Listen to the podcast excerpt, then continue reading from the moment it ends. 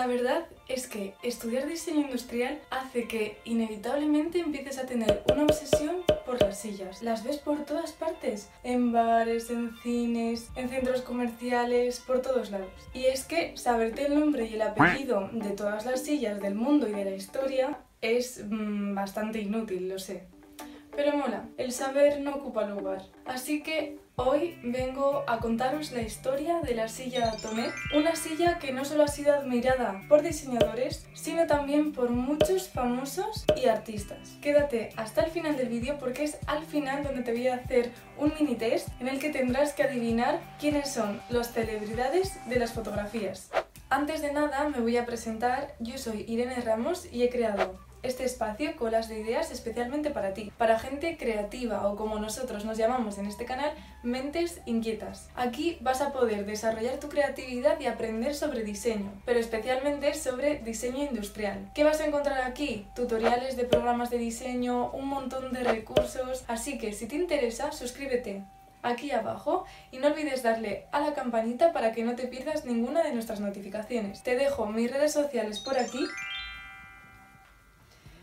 y ahora sí, comenzamos. La silla número 14 está considerada como un clásico del diseño. Así que si eres diseñador y no conoces a Tonet, mmm, yo me lo miraría. A ver, un poco raro sí que es. Pero no te preocupes, porque para eso he traído este vídeo. Este diseño obtuvo medalla de oro cuando fue expuesta en la Exposición Mundial de París de 1867, hace la tira de años. Imaginaos en aquella época donde las cosas no estaban globalizadas como ahora. Para la gente, cuando iba a las exposiciones mundiales, era como ver objetos casi extraterrestres, porque eran objetos novedosos de otros países que jamás habían visto, etc. Era muy difícil que gustaran tus productos porque a la gente les parecían cosas extraterrestres. Su precio asequible y diseño simple la convirtió en una de las sillas más vendidas del mundo y de la historia. Se vendieron 50 millones de unidades,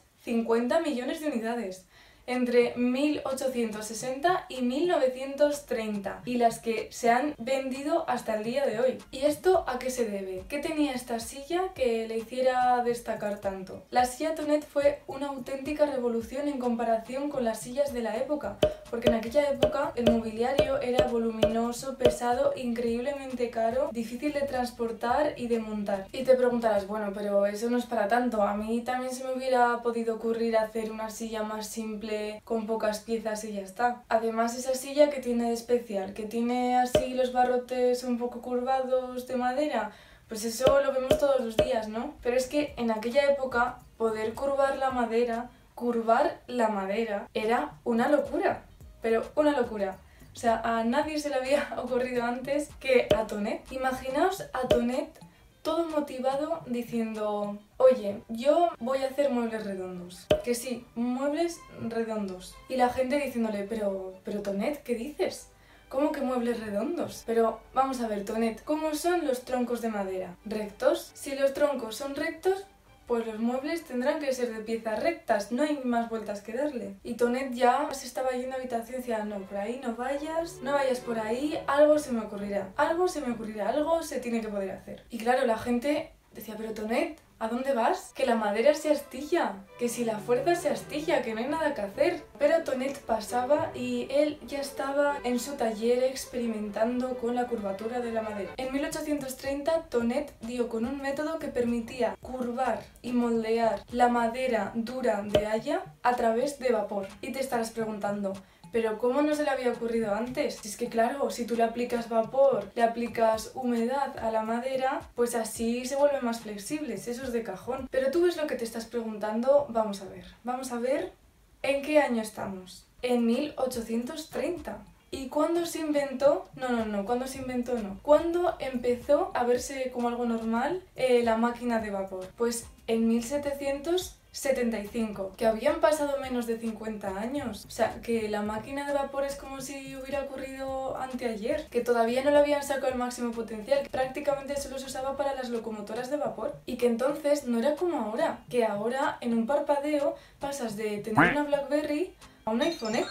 Pero es que en aquella época todos los avances tecnológicos iban a pasito, pasito, pasito. Entonces que a Tonet se le ocurriera aplicar la invención de la máquina de vapor, que era algo muy novedoso y que hasta entonces solo se había aplicado en, en cosas de transporte tipo la locomotora de vapor, aplicarlo al mobiliario fue una auténtica revolución y las posibilidades que eso daba a nivel formal y funcional, eso fue pues una locura. Finalmente Tonet se salió con la suya, sí que se podía curvar la madera. Antes de continuar con la historia, os quiero contar el proceso, porque en este canal hablamos de diseño industrial y es que muchas veces nos pensamos que el diseño pues es eh, la forma, hacer las cosas bonitas, que sean así originales y chupi guays, pero no. El diseño lleva detrás también conocimiento técnico y también hay que conocerlo. Y yo creo que tendrás un poco de curiosidad, al menos un poco, de cómo Tonet conseguía doblar la madera. Súper rápido. Las maderas se trataban con vapor a temperaturas que superaban los 100 grados. El material permanecía bajo presión en una caldera durante 6 horas. Las altas temperaturas hacían que la barra de madera se volviera muy elástica y esto era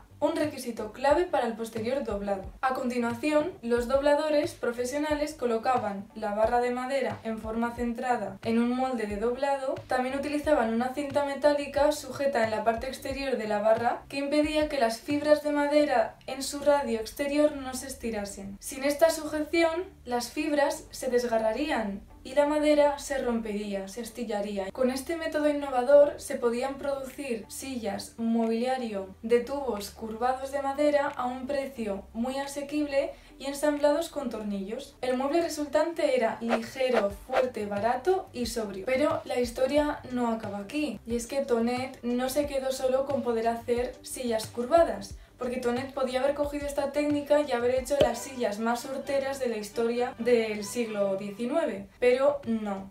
Tonet quería hacer una silla simple, una silla fácil de transportar, una silla fácil de montar. Entonces se le fue la pinza y creó una silla con únicamente 18 piezas. La número 14, que es su silla más famosa, se componía de 6 piezas de madera curvadas, 10 tornillos y dos tuercas. A diferencia del resto de muebles de la época, estas sillas podían ser producidas en masa y además por trabajadores no cualificados, es decir, no necesitabas ser un súper artesano para crearte un mueble. Además, pues se podían transportar con muy poco espacio, ocupando muy poco espacio. Básicamente Tonet fue el precursor de IKEA, porque ahora nos parece súper normal ir a una tienda, comprarnos la caja así súper fina con el mueble y luego llegar a nuestra casa y montárnosla. Pues esto es algo que empezó Tonet.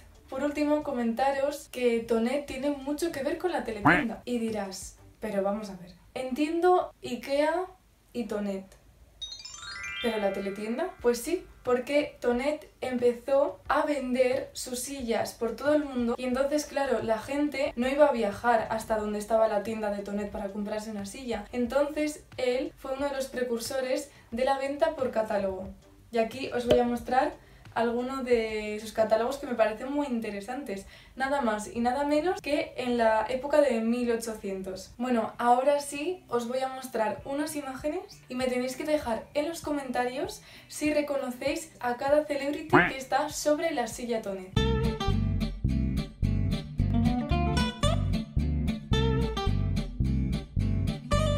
Espero que os haya gustado este vídeo y como digo siempre, no dejéis de crear. Bye.